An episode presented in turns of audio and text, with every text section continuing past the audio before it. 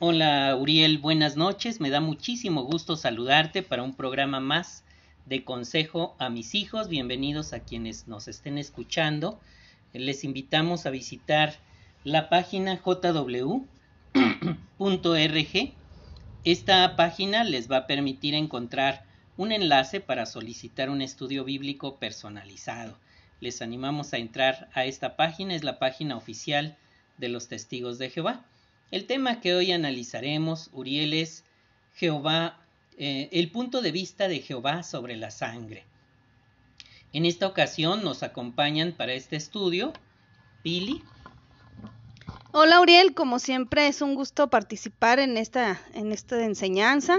Espero que te encuentres muy bien y que te ayude esto a ver el punto de vista de Jehová sobre este asunto y otros más en tus siguientes eh, estudios.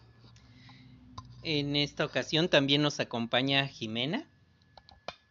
Uriel, nuevamente eh, te digo que me da mucho gusto que pues eh, Jehová me permita estar aquí acompañando a tu papá y a Pili para poder dirigirte este estudio que en lo personal es un tema em, que me gusta mucho, es un tema muy importante, de suma importancia para nosotros como siervos de Dios entonces, que te, animo que igual también en algún tiempo que tengas lo analices más a profundidad, aparte de lo que vayamos a ver hoy. Y, también me da gusto que tu papá me ha comentado que ya han tenido un poco más de, comunicación. Y primeramente, Jehová, espero que te pueda saludar personalmente. Gracias, Jimenita, por acompañarnos. Pues eh, ahora vamos a iniciar el análisis de nuestro tema. Fíjate, Uriel, que la sangre es muy importante. Sin ella nadie podría vivir. Como Dios nos creó, Él tiene el derecho de decirnos cómo debe usarse. Pero, ¿qué dice Él sobre la sangre? ¿Puede consumirse como alimento o usarse en las transfusiones? Estas son preguntas importantísimas, Uriel, que debemos analizar con cuidado. ¿Y qué puede ayudarte a ti a tomar buenas decisiones sobre estos asuntos? Esto es lo que estaremos analizando en este importante programa. Te invitamos a tener a la mano tu libro. Aquí en la descripción del, podcast hay un enlace para consultarlo en línea. La primera cuestión que vamos a resolver es ¿cómo ve Jehová la sangre? El primer asunto que vamos a resolver es ¿cómo ve Jehová la sangre? Pili, ¿nos puedes ayudar a responder esta cuestión? Claro que sí. Pues mira, Uriel, en tiempos bíblicos Jehová les dijo a sus siervos, la vida de todo, la vida de todo tipo de carne es su sangre. Esta expresión la encontramos en Levíticos 17, Levítico 17, 14. Lo voy a leer completo para que tengamos toda la información. Dice, porque la vida de todo tipo de carne es su sangre, pues en ella está la vida. Por lo tanto, yo les dije a los israelitas, no coman la sangre de ningún tipo de carne, porque la vida de todo tipo de carne es su sangre. Cualquiera que la coma será eliminado. Fíjate qué importante y qué, pues qué importante es que nosotros veamos el punto de vista que tiene Jehová de, de la sangre ya que para Jehová pues representa la vida, Uriel. Y como la vida es un regalo de Jehová Dios, es algo santo y sagrado. La sangre también es sagrada. Junto con la vida, pues la vida representa la sangre, de hecho, de las personas y de los animales. Y pues por eso debemos de concentrarnos bien en el punto de vista que tiene Jehová de, de la sangre, ¿verdad? Gracias, Pili. Ahora vamos a la segunda cuestión. ¿Prohíbe Dios algún uso de la sangre? Jimenita, ¿nos puedes ayudar? Sí, claro. Bueno, Uriel, como ya vimos, la sangre representa la vida de, un, de cualquier ser vivo, ¿verdad? Entonces, eh, Jehová estableció el uso que nosotros le debemos de dar a la sangre, el uso correcto que nosotros debemos de darle a la sangre, y muchísimo antes de que se formaran las congregaciones cristianas del siglo I. De hecho, desde el inicio, Jehová les dijo a los israelitas que no debían de comer sangre. Mira, me gustaría que leyeras conmigo lo que dice el libro de Génesis, el capítulo 9, el versículo 4, que menciona, lo único que no deben comer es la carne con su vida, es decir, con su sangre. Debes de recordar, Uriel, que antes Jehová este, no nos había, nos había dejado a sujeción los animales, pero no como parte de nuestro alimento. Hasta después de que Adán y Eva pecaron, pues ya fue cuando Jehová les dio permiso de comer carne, carne de eh, animal, pero hizo esta clara eh, aclaración, valga la redundancia, este, de que podían comer la carne, pero que tenían eh, que quitar su sangre, que no debían de, comer la carne junto con la sangre del animal. De hecho, él decía que la sangre debía de ser derramada en el suelo. tenían que desangrar la carne y después ya comérsela. Y fíjate la seriedad de este asunto, Uriel, en lo que dice el libro de Levítico, el capítulo 17, los versículos 10, el versículo 10, perdón, que menciona, si algún hombre de la casa de Israel o algún extranjero que vive entre ustedes come sangre de cualquier clase, de seguro me enfrentaré al que coma la sangre y lo eliminaré de entre su pueblo. Tan importante era este mandato, Uriel, que Jehová decía que cualquiera que lo desobedeciera iba a ser eliminado. Y esta forma de, de pensar de Jehová no cambió. De hecho, cuando se formó la congregación cristiana en el siglo I, el cuerpo gobernante, que estaba conformado por un grupo de apóstoles y ancianos que dirigía esta congregación, dio una clara instrucción de que se tenían que abstener de sangre. Este es un mandato que Jehová nos da, porque se hicieron unas eh, reconsideraciones a lo que se tenía que seguir todavía de la ley mosaica y lo que ya no se tenía que seguir cumpliendo.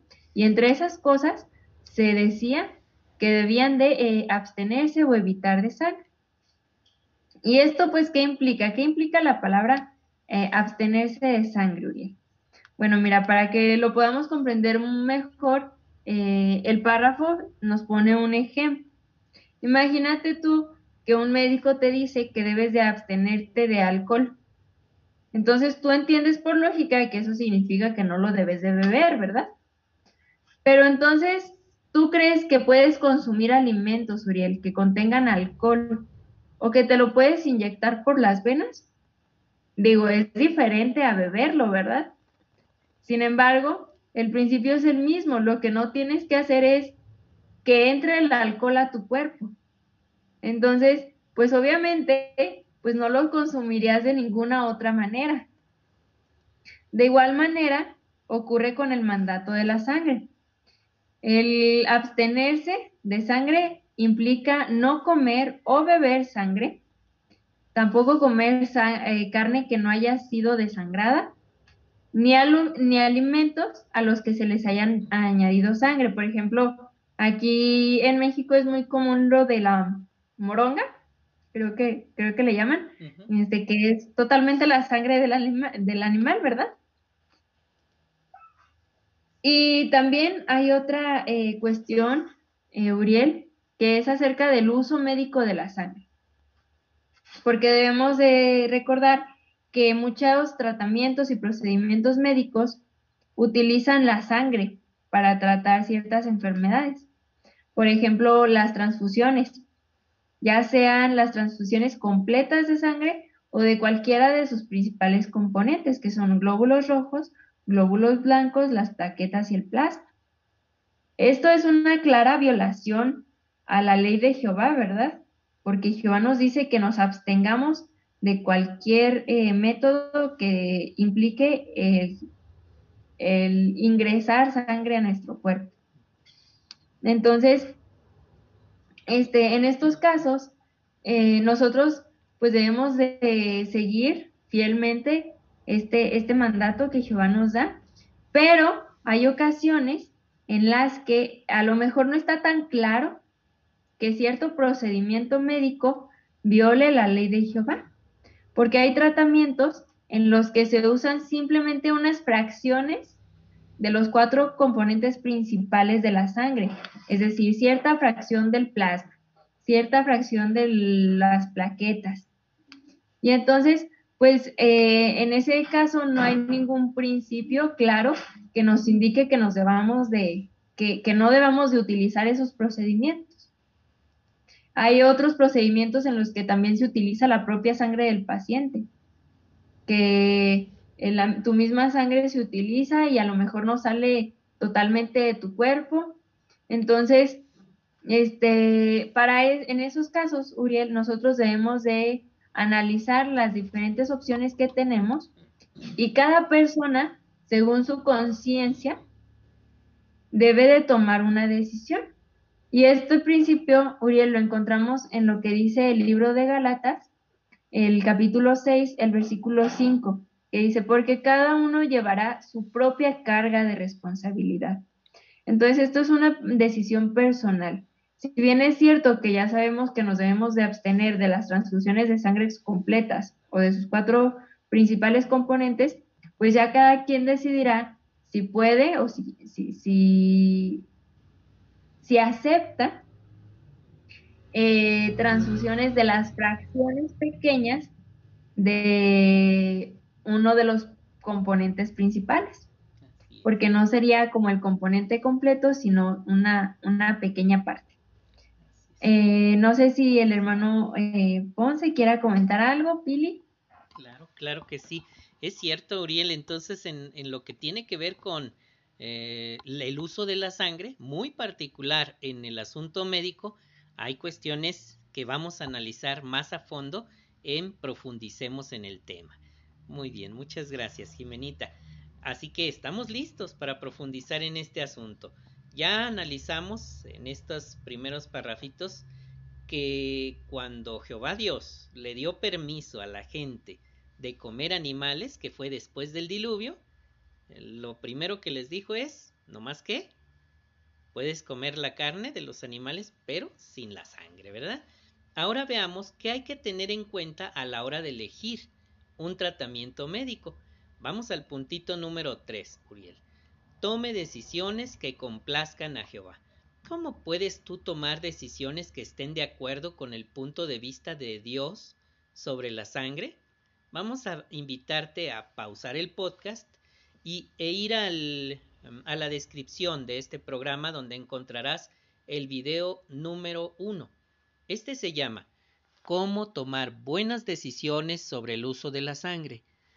En este video vamos a observar con cuidado y luego hablaremos de la importancia de seguir los pasos que vienen a continuación. Analizaremos después de este video. Así que te invitamos a que pauses el podcast y vamos a ver el video. En unos momentos regresamos.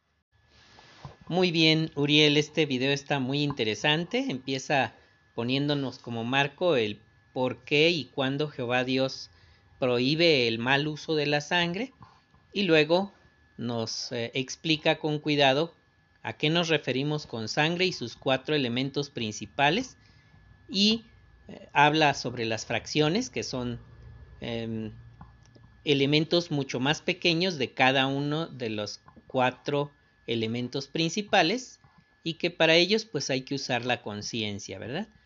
Eh, también pone sobre la mesa el asunto de los procedimientos sanguíneos para ilustrar uno muy sencillo y que es muy frecuente.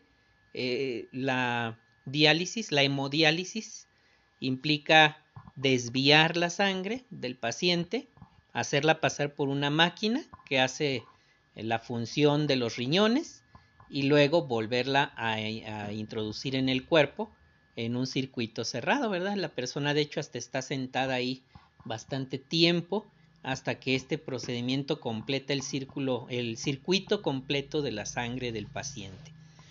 Entonces, en esas situaciones, ¿cómo decidir? ¿Cómo pensar? ¿Cómo llegar a las conclusiones correctas? Bueno, se nos anima aquí a usar mucho nuestra capacidad de pensar. El primer punto que deberemos llevar a la práctica, eh, nos va a ayudar Pili a, que lo razones, Uriel. Bueno, aquí se nos pide que que le pidamos a Jehová, se nos eh, invita a que le pidamos sabiduría para que así nuestra decisión pues no nos afecte nuestra amistad con Jehová y tampoco nos moleste la conciencia, ¿verdad? Ya que si le pedimos a Jehová en oración, Él nos va a dar y generosamente, como siempre lo hace Jehová, no nos va a reprochar nada, sino nos va a ayudar. Gracias, Pili. Y respecto al siguiente punto, Jimenita. Bueno, el siguiente punto, Uriel, se basa en el principio que encontramos en Proverbios 13:16, que menciona, la persona prudente actúa con conocimiento, pero el tonto exhibe su tontedad. Entonces, se nos anima, Uriel, a que en estos casos nosotros busquemos principios bíblicos relacionados con los procedimientos o con lo que el tratamiento que vayamos eh, que esté en cuestión y que veamos cómo aplicarlos en esas situaciones. Gracias, Jimenita. Y es que, Uriel, en cada localidad hay opciones diferentes disponibles a la hora de atender a un paciente especialmente de urgencia o que va a ser sometido a una cirugía muy extensa.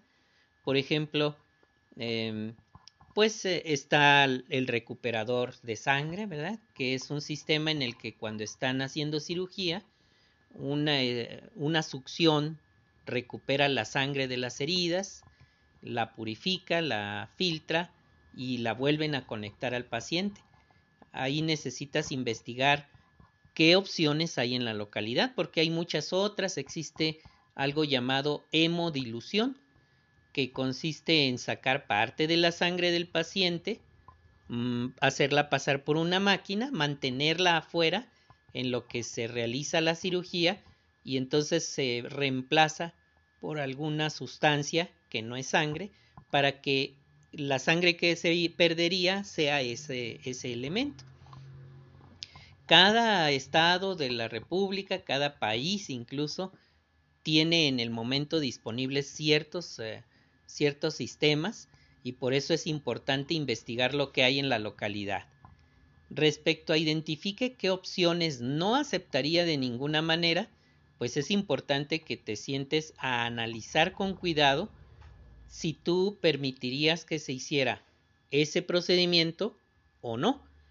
Pero sí debes comprender que si rechazas todos los procedimientos, pues reduces las posibilidades de, de hacer algo por ti, ¿verdad?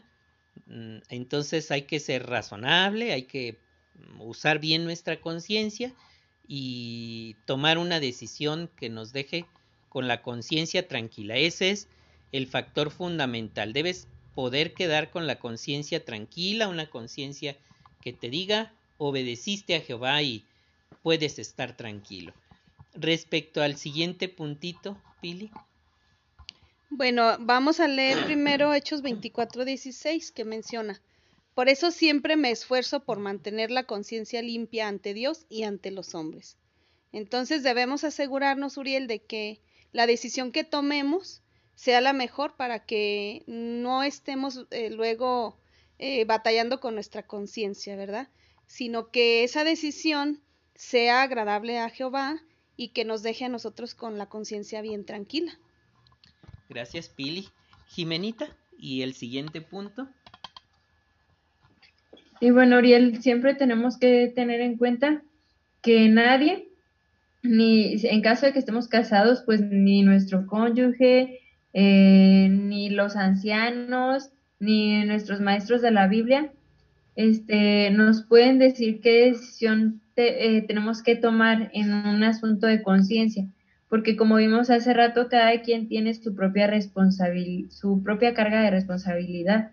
Y también Romanos 14, 12 menciona algo similar, dice, de manera que cada uno de nosotros rendirá cuentas de sí mismo a Dios. Entonces, en el caso eh, de los padres con los hijos, pues es diferente, ¿verdad? Porque eh, si, el, si el niño, si el hijo es menor de edad, pues los padres son quienes se eh, tienen que tomar en cuenta las decisiones que se van a tomar por el bien de sus hijos, ¿no? Pero en otra en el caso de que ya sean adultos, pues debemos de recordar que nadie va a tomar esa responsabilidad que nosotros pues tenemos que tomar a nuestra conciencia. Gracias, Jimenita. Y por último, Uriel, es importante que dejes, por dejes escrito lo que hayas decidido. Pues eh, nosotros contamos con una eh, tarjeta de exoneración médica donde exoneramos al médico de responsabilidad, pero le describimos qué es lo que no queremos que se haga en un sistema, en una emergencia, ¿verdad? Si estamos inconscientes, o si nos ocurre algún accidente en el que no podamos decidir con vos, este es un documento legal. En tu caso, Uriel, pues puedes redactar uno este, que te permita describir qué es lo que estás dispuesto a aceptar en una situación como esta. Aquí podrás observar una ilustración que te recordará los pasos que debes dar, donde se observa a un hermano orando, después investigando y por último, utilizando esa directriz o exoneración médica, ¿verdad? Que le, le va a permitir explicar sus convicciones al médico y muy en especial si está eh, pues inconsciente en, en, una situación de emergencia. Bueno, pues vamos al puntito número 4. Este se llama Los testigos de Jehová buscamos atención médica de calidad. ¿Nos ayudas? Así es, Uriel. Fíjate que obedecer la ley de Dios sobre la sangre no significa que no podamos recibir atención de médica de calidad. Eh, no por eso vamos a, a, aceptar lo que sea, ¿verdad? No.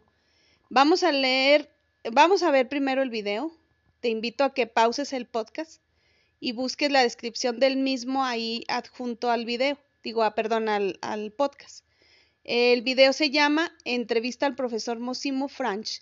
Entonces ahí vamos a ver eh, qué es lo que él piensa como médico, cuál es el punto de vista médico cuando no es testigo de Jehová, es solamente un médico. Muy bien, Uriel, pues ya vimos el video que está muy interesante, la entrevista a este médico y pues su punto de vista es muy confiable, ¿verdad? Ahora vamos a leer Tito 3.2 que menciona. Que no hablen mal de nadie, que no sean conflictivos, que sean razonables y que siempre sean apacibles con todos los hombres.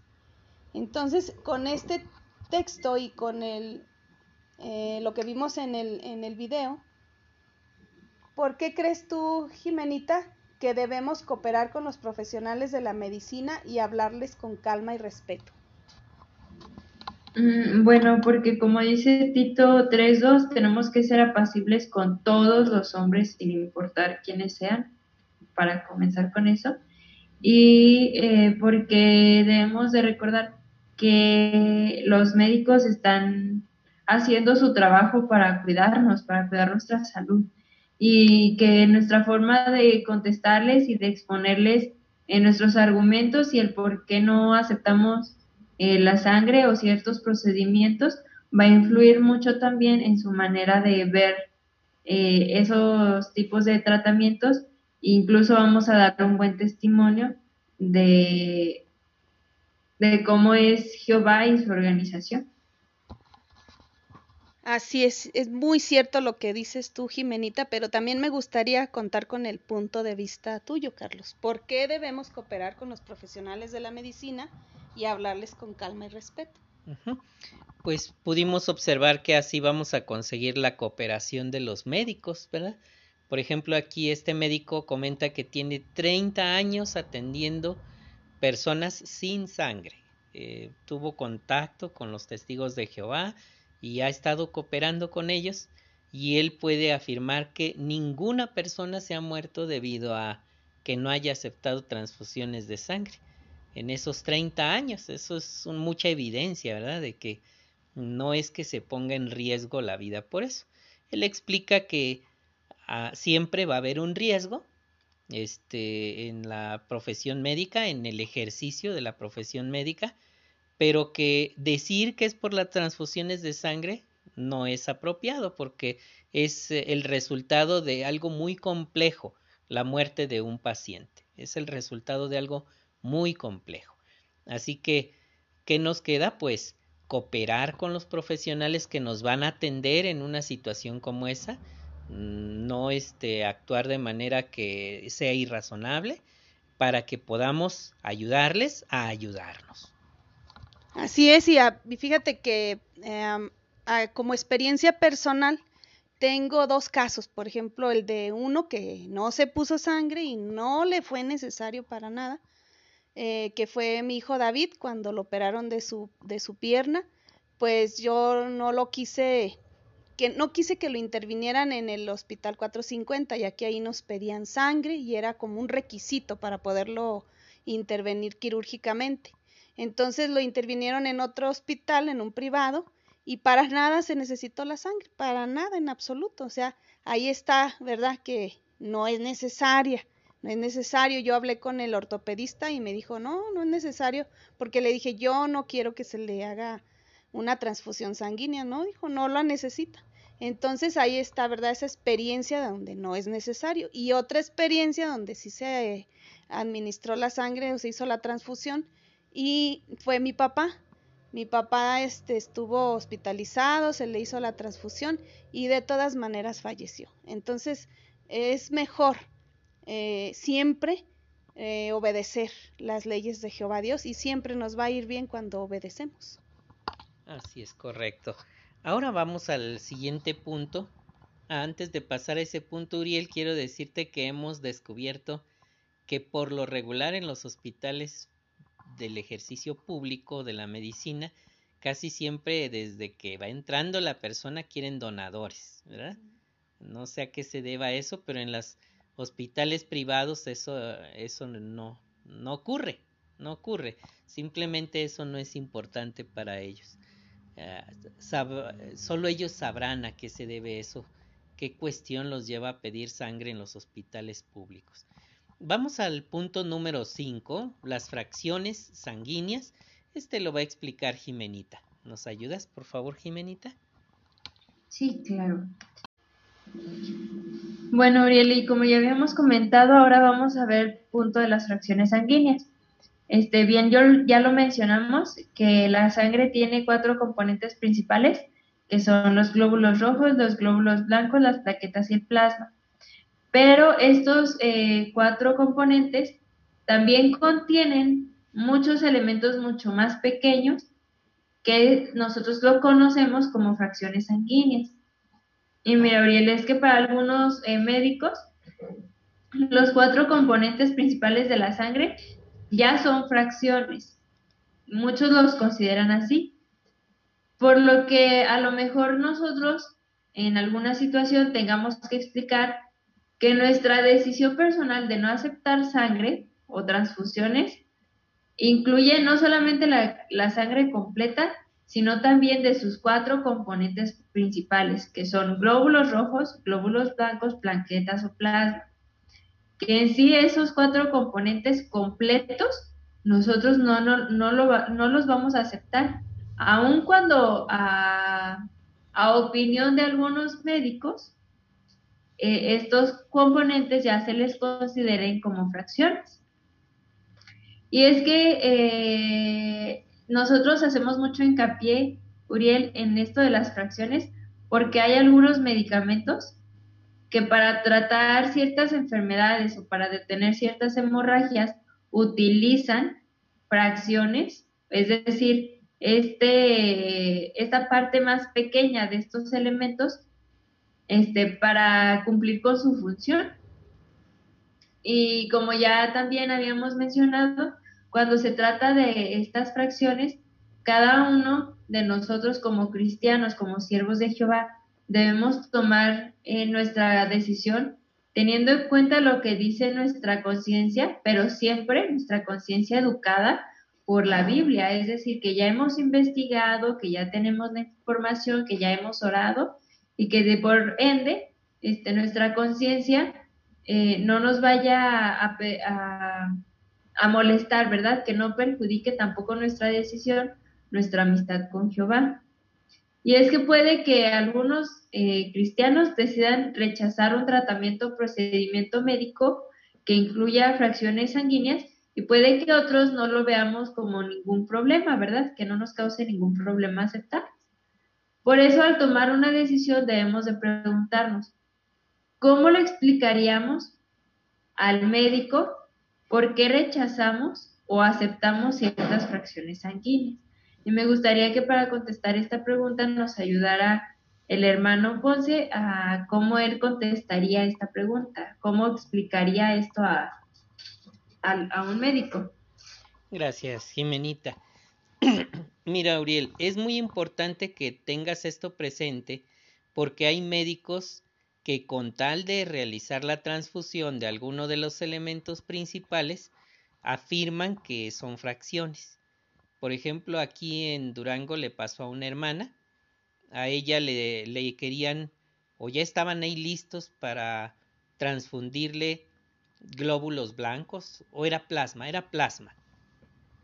Y ellos, eh, los médicos le decían que no era sangre, porque la plasma es como que clarita, color clarito.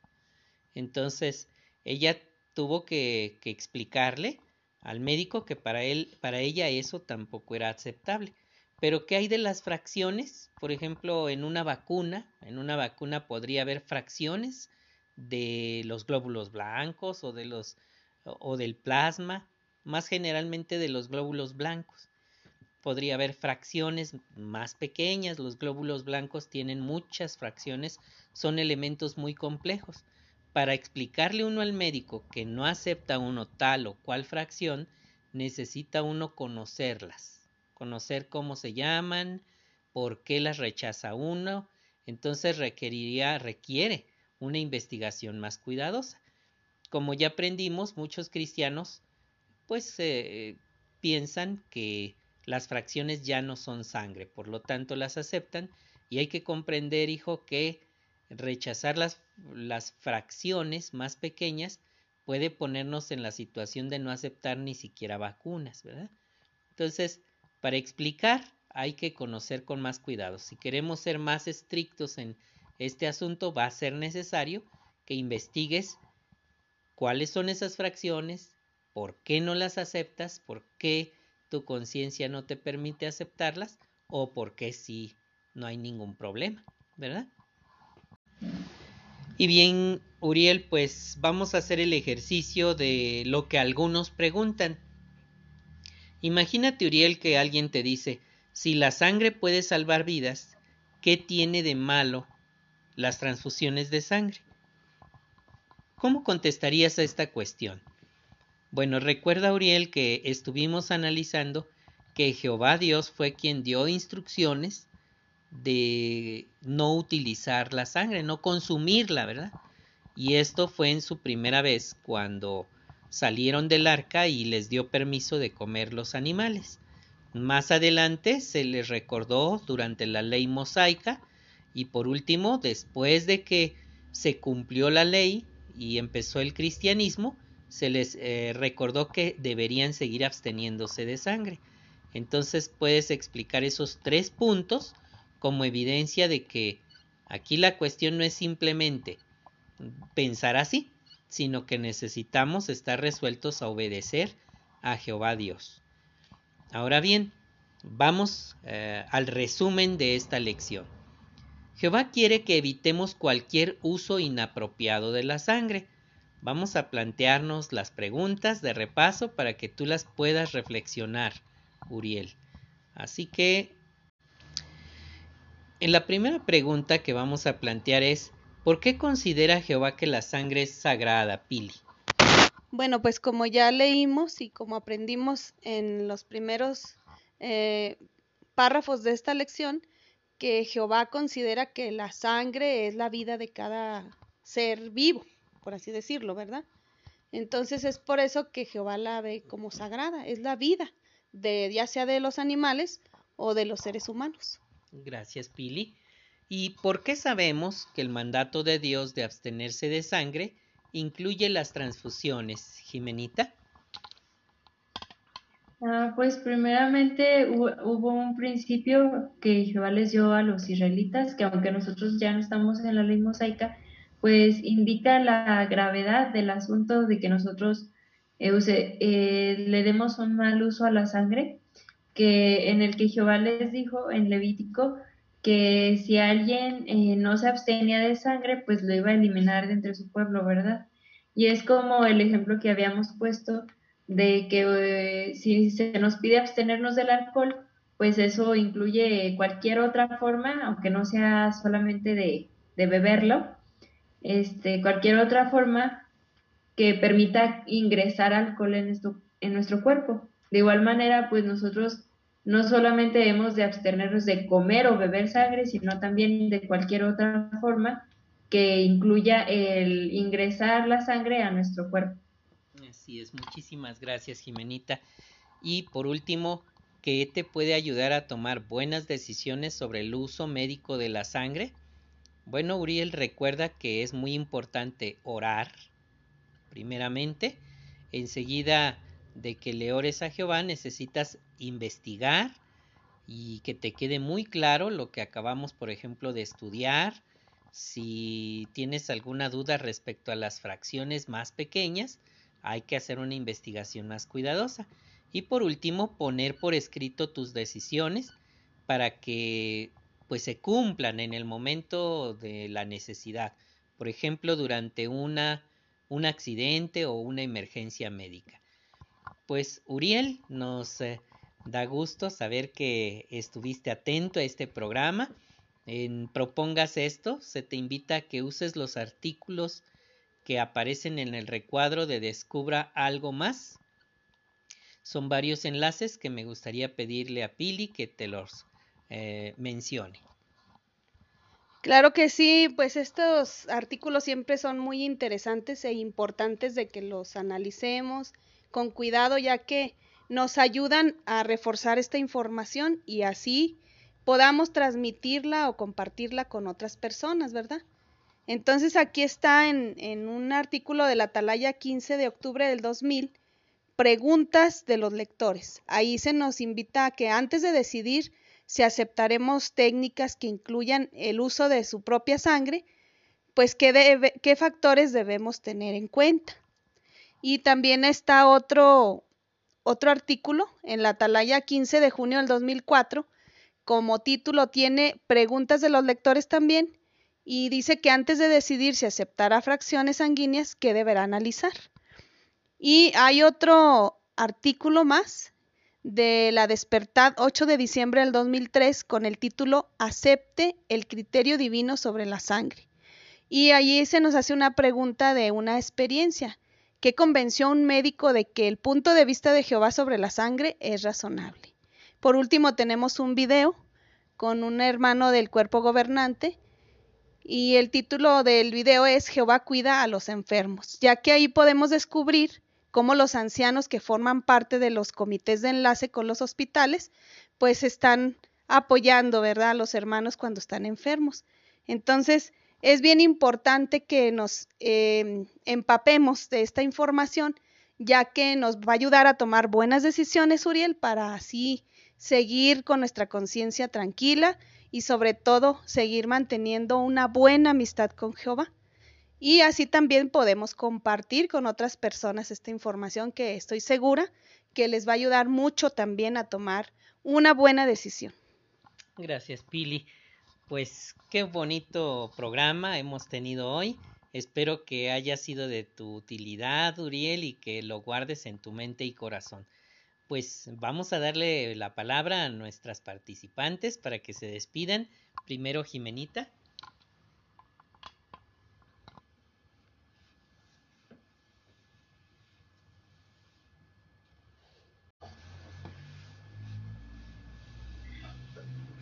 Ah, bueno, Uriel, eh, como te decía en, el principio, este, a mí me da mucho gusto que me inviten al estudio aquí contigo, en especial en estos temas que son tan importantes.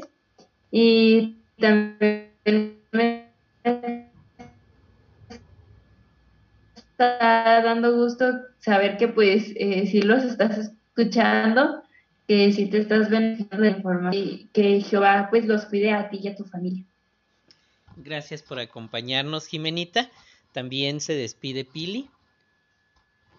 Bueno, pues eh, me dio mucho gusto. Siempre para mí es un placer este, apoyar en esta enseñanza, ya que pues nos, nos beneficia también a nosotros bastante el, el saber el punto de vista de Jehová, ¿verdad? Y pues este, le ruego a Jehová que estés muy bien, Uriel, que Jehová te bendiga y que esta información te ayude bastante para que tomes buenas decisiones y así tu conciencia esté tranquila y estés eh, agradando a Jehová siempre. Gracias, Pili. Pues, Uriel, me dio muchísimo gusto eh, que nos estés escuchando. Em, en esta ocasión quiero recordarles que hay que visitar la página jw.org, es la página oficial de los testigos de Jehová, donde podrán solicitar un curso bíblico gratuito. Y concluimos este estudio recordándote, Uriel, lo que dijo, eh, lo que dice Hechos 15, 28 y 29. Porque al Espíritu Santo y a nosotros nos ha parecido bien no imponerles más cargas aparte de estas cosas necesarias, que se abstengan de cosas sacrificadas a ídolos, de sangre, de animales estrangulados y de inmoralidad sexual. Si evitan por completo estas cosas, les irá bien. Que tengan buena salud. Nos estamos escuchando en la próxima.